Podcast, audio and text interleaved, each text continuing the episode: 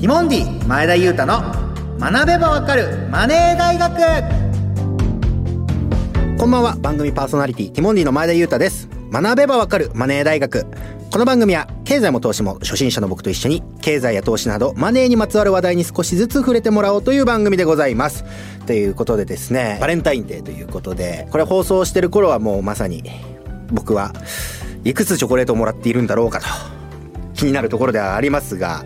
収録してる時はちょっとほんの数日前にちょっと今これ収録してましてラジオを2時間撮り生放送リハーサル本番を終えそしてこの現場に来ましたから今もうエンジン温まってる状態ですよ前田裕太絶好調ですねということで今ねまさに東京証券取引所の方が来てますが絶好調の肩温まってる前田を見れるということですね活目あれですよ 拍手していただいてますねで来るたびにねあのお菓子なんかもねその差し入れでいただいてもう早速いただきましたがもう上品なね美味しかったバームクーヘンをねこれ持ってくる人によって味変わるんじゃないかって思うぐらいなんかいいお味をさせていただきまして満足でございますさあということでですね25万円を元手に株を買いました番組始まった頃にですね現状どうなってるのかと言いますと11月ぐらい買ったんですね確かねでまあ本当1ヶ月2ヶ月ぐらいですよですがソフトバンクさんの株がプラス1万2456円現在これ非常にすごいことですよ2ヶ月ぐらいで1万円以上の利益が出ているとただこれやっぱ株価ってこのラジオを始めてからちょろちょろ見るようにはしてましたがもっとプラスの時もあったんですよだから逆に言うともうちょっと少ない時もあってでこの波がちょっとずつちょっとずつこうまるでうまくなっていく選手の成長曲線のように上がっていってちょい下がってもうちょっと上がって下がってってっていう日本経済がちょっとずつそうやって価値が高まっていってるんだなっていうのを身に染みてわかるというかねそしてですねせっかく25万円を元手にって言ったんですがソフトバンクさんで買ったお金ちょっと余ってたんですよなんで ETF というもので投資させていただきました ISS&P500 で買わせていただきましてつい最近ですけどね買ったのはただ3900円ぐらいのプラスが出ておりますということで、まあ、大体25万円を元手に11月から始めたら1万6300円ぐらい今プラスになっているという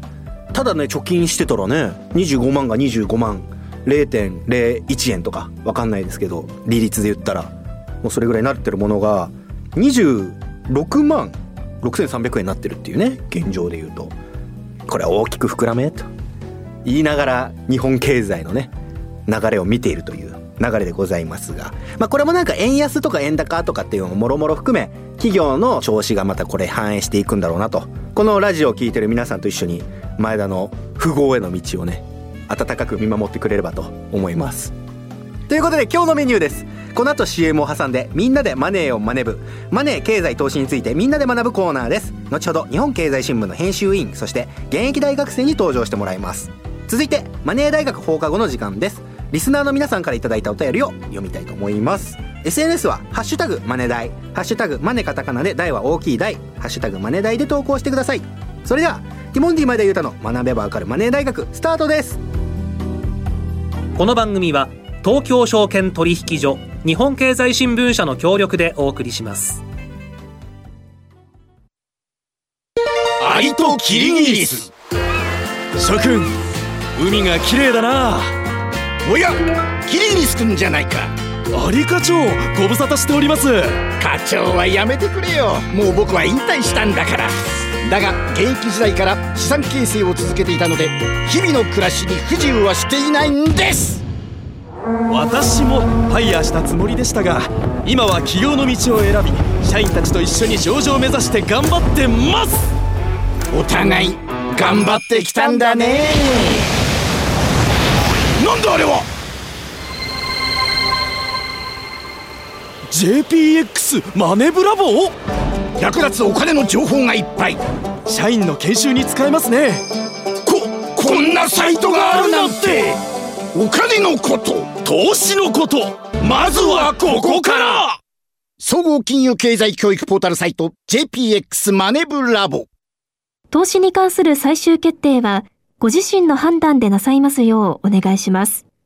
東京証券取引所。ティモンディ前田裕太の学べばわかるマネー大学みんなでマネーをマネ部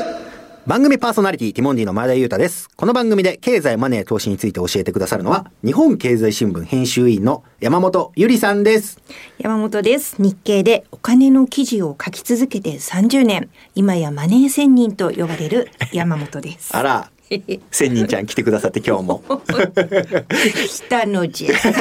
ろしくお願いします。はい、お願いします。そしてこのコーナーではマネ部員として一緒にマネーを学ぶ大学生を迎えてお送りしています。今日の部員はこの方です。こんにちは、立教大学4年生の大本愛です。よろしくお願いします。あら、お久しぶりおで。久しぶりです。本日もよろしくお願いします。元気にしてましたはい。ただ、なんかね、ゆりちゃん、前回見た大本さんに比べるとなんか、すごい、もう全然様変わり。ねえ、髪が、ねもう、 緑。え、真緑。ジョーカーみたいな、もう、ジョーカー言いの方が 卒業旅行のシーズンで、大学4年生だね。はいでもどうなんでしょうか大学4年生、お金を使いたいなって時期ではあるじゃないですかい。やもうその通りです。今もう卒業旅行に行くために頑張ってアルバイトをして、うんこういろんな海外とかに今の時期に行こうかなと思って計画したり行ってきたりを繰り返しているほら段階です。今どこに行きましたちなみに。ちょうど昨日ですね、韓国から帰ってまいりました。あ、お帰りなさい。はい。韓国どこ行ってきたんでしょうか韓国はソウルに行ってまいりました。いいですね。はい。ミョンドンとか行ってきたんですはい、行かってきました。いいですね夜市に行っ夜て、市こうちょっとトッポキ食べたり、とんでもんとか。いいですね。で楽しんでまいりました。なるほど。なあ、一番いい時だね。ね就職前のね。ねえ、うん今もうすべての楽しみをもう。いこれで終わりなんですか や、社会に出てもね、楽しいこといっぱいあるからね。 まあ、二三 かな。ゆりちゃん。三しかないよ。ゆりちん。ゃん、大人がキラキラした姿勢を見せるのよ。そうだよね。そうだよね学生たちに。自分で稼いで、自分でお金を使って、そね、楽しいよ。山本さんみたいになれるように、ちそょうっとここを目指して、ね勉強頑張ります、今う。日も。そうだね。はい。ということで、本日のテーマは、いきましょう。ニーサとイデコ、似てるところと違うところ。なんかあれですよね。ちょっと可愛いユニット名みたいですよね。ニーサとイデコ。ニーサとイデ先行ってください。コ。新しいニーサのスタートで、はいまあニーサにね使った投資に関心集まってますよね。はい私の周りでもなんか続々やっぱりニーサどうみたいな質問が増えてます。僕も聞かれます。だよね。はいうん、なので、えっ、と、大学生にニーサ制度が新しくなったのを知ってますかとインタビューしましたので、聞いてみましょう。はい。大学3年生です。いや、全然知らなかったですね。なんか名前だけ NISA って聞いたことはあるんですけど、なんか実際どんなものなのかとか、それこそ新しいのが始まってるとか全然知らなかったです。大学2年生です。その新ニーサっていう言葉自体は聞いたことが結構あるんですけど、具体的にこう何がどう変わるかっていうところまではまだ理解ができていないのかなっていうのがちょっと私の現状になります。大学4年生です。知っていました。資格の勉強でニーサのことは知ったのですが、ただ自分の生活とはあまり関係ないのかなというふうに正直思っています。大学1年生です。えっと、そうですね、NISA が新しくなるってこと自体は知っていたんですけど、それがどう変わるのかとか、具体的に何が良くなるのかってことは、うん、正直わからないですね。ただ、父親が以前資産運用はやっぱ若いうちにやっといた方が後々得になるよっていうことを教えてくれたので、今月から確か1万円ずつぐらい、えっと、一緒にいろいろ相談しながら積み立てをやっていこうというふうな話にはなってますね。いろいろ勉強してこれからどんどん詳しくなっていけたらなと思ってます。ということで、意外とやっぱまだまだなんですね、世の中ね。そうだよね。うん大本さんも、あんまりその、この番組始まる前は、雰囲気だけみたいな感じだったねそうですね。テレビとかで新ニーサうん始まるみたいなのは聞いたことあったんですけど、具体的に何なのかがあんまり分かってない現状ですね。これはでも僕思うんですけど、はい。学生でうん、大人になってから急うにん税金の支払い方と、ああーと投。資、うん。お金にまつわることを教えてもらってないのに、うん。急にお願いしますみたいな、できますよみたいに言われるから、戸惑いは結構社会人になってから多かった気がしますね。まあ、でもほら今や金融教育があうのん学校で始まってる時代だかそうら、ですね前田さんの時はね多分ちょっとまだまだは全然愛ちゃんもまだかなやってないよねそうですねあんまり詳しくは分かんないです狭間の世代ですね狭間我世々代はだよ狭間の世代が今からお金を持っていくわけですから、この世代がなんとかね、認識を改めないといけないですね。大事です大事です確かにはい、その新ニーサはそれこそあの18歳以上ができるから大学生の方もできるし、まあ、高3だってまあ18歳になれば使うことができるので、まあ、皆さん本当早めにね少しずつ始めるっていうのが大事だと思います。確かに。はい、で新ニーサは何が新しくなったかっていうと非課税で投資できる枠が、まあ、ぐんと大きくなって制度がいつまであるかなっていうことを心配しないでよくなってその高級化ですよね。であとその2つ枠組みがあってこの2つを前まではどっちかを選ばないといけなかったのが積み立ての方式か成長投資枠かっていうのを2つ両方使えるようになったということですね。前は、前はそうだね積み立て NISA か一般 NISA かみたいな言い方をしてたけれども今度からまあその積み立ててコツコツやる積み立て投資枠、まあ、もしくはもっといろいろな対象から選べる投資信託だけじゃなくて個別の図書に上場している銘柄まさに前田さんがやってるようなやつだよねそういうことができる成長投資枠この2つを併用することができるようになりましたと。はい。はい充実はしてるんですよね、本当うんは。すごいニーサが新しくなってそういうふうに新しくなったから今年すごく騒がれてるわけなんですね。そうですね。はい、じゃあイデコですね。愛ちゃんニーサとイデコの関係の違いっていうのは何か覚えてますか？こう前にアルバイト先の店長さんに教えていただいたのが、なんかイデコは年金みたいなもの、でなんか始められる年齢もニーサとちょっと違うよ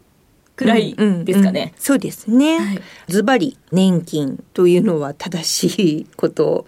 認識としては間違いないことだね。はい。ニーサとイデコは両方ポイントとしてはどっちも非課税になる枠組み税金が有利になる器ですよという感じのイメージですね。本当は取られてしまうお金が取られない枠が用意されてるってことですね。ここでやってればあなたからこの器からは税金取りませんよっていうのがニーサとイデコがそれぞれ個人どっちも使えるですね。うんなんでその部分では共通の似ている部分もあるし異なる部分もあるんですね。でここで大切になる重要な要素投資の目的というのについてちょっと考えてみましょう。なるほど。自分はその何のために投資するのか結構ねここ漠然と、まあ、なんとなく始める人が多いと思うんですけれど、もしその大学生の大本さんがこれから毎月積み立てで投資を始めるとするならその目的ってどんなこと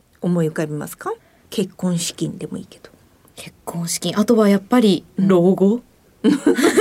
れはそんなはコードやだ よ。早いなおー早いな考えていやでもなんかこうニュースとかで年金がなくなるかもとか、なんかこう聞なか、るけどね聞いちゃうとやっぱ貯めといた方がいいのかなって思ってそのためのお金になるんですかねただうん確かにこう漠然としてます私もまあ、そうなんですよね。だからどういう目的で投資をするのか NISA と iDeCo の活用法に大きくそれ関わってくるので今回はその2つの似ている部分と違っている部分押さえてみましょう。はい、ということでここで金融リテラシーをチェックマネークイズクイズで今回のテーマ NISA と iDeCo の違いについてさらに学んでいきましょう。はい、お二人でお答えください。はい、こいや問題 NISA も iDeCo も実は略称で日本語での正式な名称がありますはい。 NISA は正式には少額〇〇非課税制度と言い、iDeCo は正式には個人型確定拠出〇〇と言うんです。はい、それぞれの言葉、何が入るかお答えください。どちらも漢字2文字です。愛ちゃん。はい少額投資少額投資投資非課税制非課税制度なるほどなるほどそしてじゃあ iDeCo イデコは個人型確定拠出年金、はい前田さんね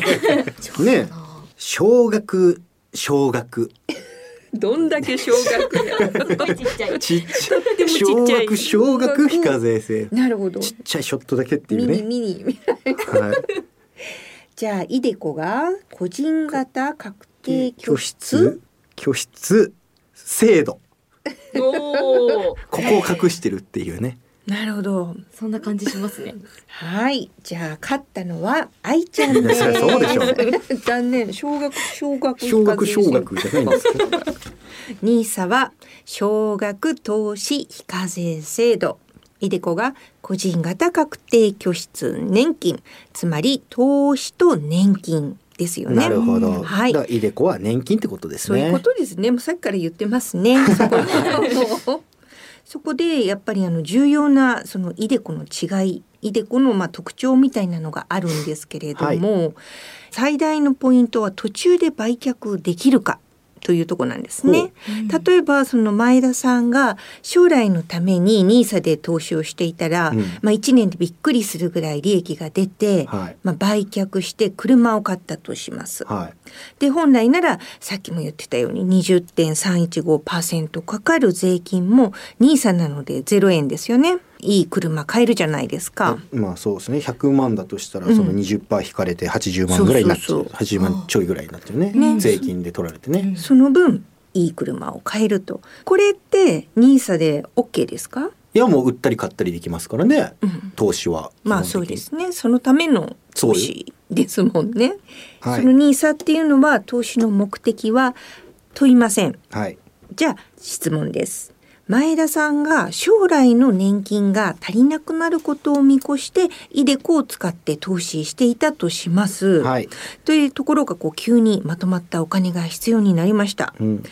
イデコは売却換金できるでしょうかねしたいしたいだって必要なんだもんね自そう分のお金がねお金ないん。だうん、したい。させてだけどこれはダメなんですね。イデコっていうのはそういう制度じゃないんです。もう入れたら入れっぱなしみたいな、まあ、年金が出る時タイミングが来たらもらえる。でその前に30とか40とか50とか、まあ、ちょっとそのお金が必要になった子どもの教育費にしたいとか言ってもこれは下ろせないの自分のお金にもかかわらずそれはん60までダ回ってっ「どうもよ絶対待て」て言われるんですね、そうなの年金っていうのはやっぱそのぐらい長い期間が必要な制度なんですよ。じゃあ寝かすの前提なんですねそうそうそうそう結構イデコは、うん、イデコはだから原則60歳になるまでは引き出せません。はあ、これはだからまあそこがデメリットだと思うかそれともやっぱりそういう自分にタガをはめてくれてうる、んそういうだからこそ貯められるんだっていう制度なのかみ確たかいになな考え方ですね。将来の自分にプレゼントみいなたいな仕送り、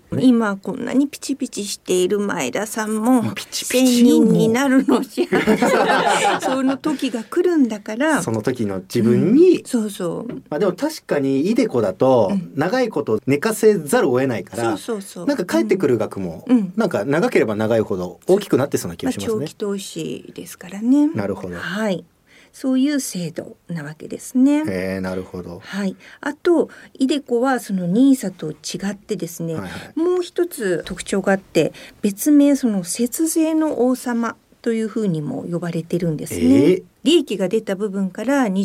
20.315%取らないよっていうのはこれはニーサもイデコも共通。はい。でイデコだけのメリットっていうのがその所得控除っていうんだけれどもイデコにかけたお金はその分その所得税の計算をするときに、まあ、稼がなかったものこの部分についてはあなたは稼いでないとみなしてあげるよということで課税所得ってそこにこの税率がかかってくるんだけど、はい自分が払う税金を圧縮、まあ、節税できるわけ。はあなんですよだから